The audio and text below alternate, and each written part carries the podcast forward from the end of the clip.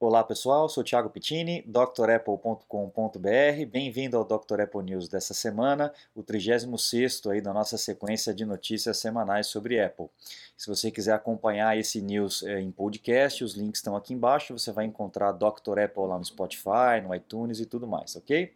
Agradecer a todo mundo que colabora mandando notícias, em especial ao Antônio Andrade do Inside Apple, ao Renato Azan do Guia GPHR do Rio de Janeiro, e outras pessoas que estão mandando notícias aqui para mim. Muito obrigado, continuem colaborando, tá? Bom, primeira notícia que eu separei para vocês, para a gente comentar, é a respeito do WhatsApp que finalmente entrou aí no iOS 13, né, com aquele visual escuro. Então aí você já pode atualizar a versão 2.20.30 já tem a opção aí para você colocar ele no modo escuro e acompanhar o sistema operacional que é bem bacana e também economiza bateria, né? O visual escuro economiza bateria por conta do brilho da tela, tá bom? Então vale a pena atualizar é, para manter a segurança e esse recurso novo que o WhatsApp trouxe aí para gente, legal? Próxima notícia é com relação a, a assuntos jurídicos, né, as, os processos que a Apple é, vem sofrendo. E a gente comentou a respeito dessa, desse processo da Caltech há algumas semanas, né, é, que é o The California Institute of Technology, que é, processou a Apple e mais uma outra empresa, a Broadcom Technology, a respeito do uso do Wi-Fi, da tecnologia de Wi-Fi. E a, saiu aí o, o o veredito e a Apple foi condenada. A, a, o processo todo é 1,1 bilhões, né, ou bilhão, 1,1 bilhão de dólares. A Apple ficou de pagar 838 milhões e a Broadcom uh, o restante, 200 e alguma coisa. Então, 270 milhões.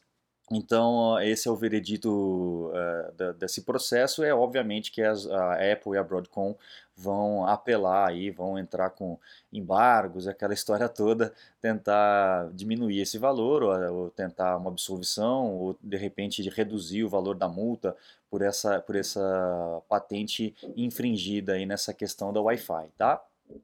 Próxima notícia que eu separei para vocês é a Apple está considerando mudar a forma de construir os iPhones. Hoje em dia a Apple utiliza um chassi integrado, um chassi único, né, tipo um monobloco, né, é, e as peças vêm em cima.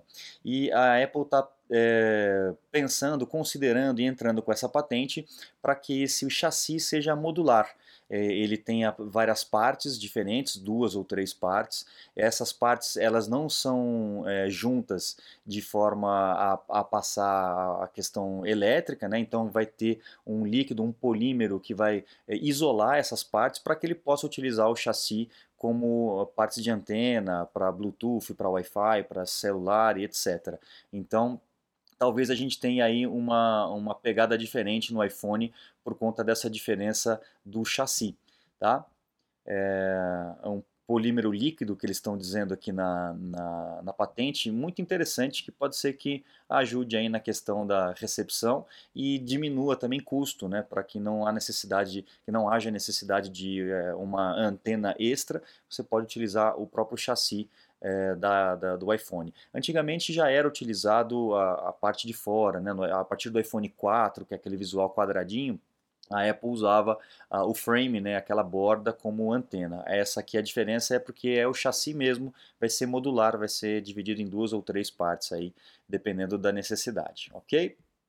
Próxima notícia com relação a um iPhone dobrável. A gente também já vem falando a respeito disso, desses, dessas patentes que a Apple está tá entrando. E ela entrou com uma outra patente agora, onde realmente o display se dobra. Né? Na semana passada a gente, e na outra também, a gente falou que o display ele, ele, era, ele era fracionado, ele era dividido e dava a impressão que dobrava, né? mas esse, essa patente é realmente a patente de um display dobrável. Vamos ver como é que isso vai, vai se adiantar. A gente sabe que a Apple e muitas empresas fazem isso, né? Elas lançam um monte de patente, mas nem tudo é aproveitado, nem tudo é usado, é apenas para garantir aí a propriedade intelectual, tá bom? Vamos ver se mais para frente a gente consegue um display é, que seja mais durável, né? Que a gente viu na semana passada os, os telefones, os smartphones dobráveis que já tem no mercado é, acabam não durando muito por conta dessa mecânica mesmo, né? Vai mexendo, vai dobrando, desdobrando e o, o material realmente não aguenta. Vamos ver se a Apple de repente vai ter algum material diferente para trabalhar com isso.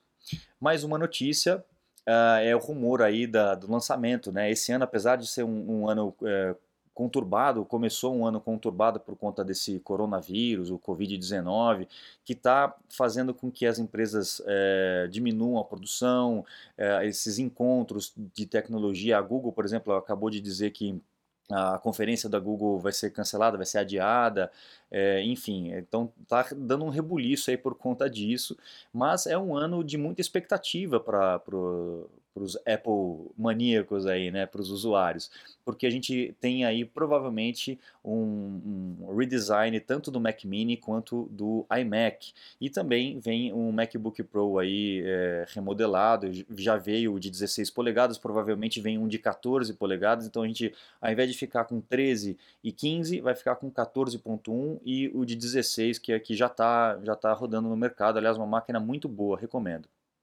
Então vamos esperar para ver o que, que, vai acontecer. Também tem uh, o novo iPad Pro, né, o iPad Pro que também vai ser lançado, vai ser remodelado e obviamente o iPhone. Então é um ano de bastante novidade para a Apple, um ano bem agitado. E essa questão desse, dessa epidemia aí com certeza vai atrapalhar, vai mexer aí na, na, na programação da Apple. Vamos ver se isso vai se manter, se a WWDC vai ser mantida, se aquele é, encontro de mídia para lançamento de produtos nesse mês vai ser mantido também. Então ainda está tudo é, obscuro. Vamos esperar mais um bocadinho para ver o que, que vai acontecer. Mais uma notícia, a Apple ela faz anualmente, ou a cada dois anos, dependendo da, da, da questão, uma, uma, um concurso né, de fotografias feitas com o iPhone. E aí essa foto, esse concurso foi um concurso de fotografia no modo noturno, para poder divulgar essa função aí do iPhone 11 é, Pro e o Pro Max. Né? E aí a gente tem aqui os ganhadores, são fotos realmente espetaculares que a gente nunca conseguiria fazer isso com os telefones antigos sem esse recurso. Olha só, a gente consegue realmente uma iluminação muito interessante com esse recurso do Night Mode. Olha só as fotos vencedoras aí. Umas com iPhone 11, outras com iPhone 11 Pro, outras com o Pro Max. Então, bem legal. Aqui a gente você, você vai conseguir acompanhar lá no site da Apple uh, esses, essas fotografias se você quiser ver depois com mais cuidado, tá? Para quem gosta de fotografia aí como eu, com certeza vai, vai se deleitar com as fotografias, são muito bonitas. Mais uma notícia para vocês, é, para quem é desenvolvedor aí, a, a Apple, a partir do dia 30 de abril, ela só vai aceitar aplicativos na App Store que foram feitas com o SDK, com a, a fundação para o iOS 13. Então é um sinal de que uh, os sistemas anteriores uh, vai ser deixado para trás, os aplicativos novos não vão dar suporte mais para o iOS uh, 12, 11 e para trás, tá bom? Então você que tem algum equipamento aí que não atualiza mais, fique esperto que daqui a pouquinho ele realmente vai ficar obsoleto caso você necessite de algum aplicativo mais novo, alguma atualização de algum aplicativo, tá bom? Então essa é, é, o, é assim mesmo, né? A carruagem vai andando e a gente tem que ir acompanhando os novos sistemas. Perfeito? Mais uma notícia para vocês a respeito do Facebook Messenger, o aplicativo que a gente tem aí para o iPhone, para o iPad, para poder bater papo através do Facebook, está vindo para o Mac também.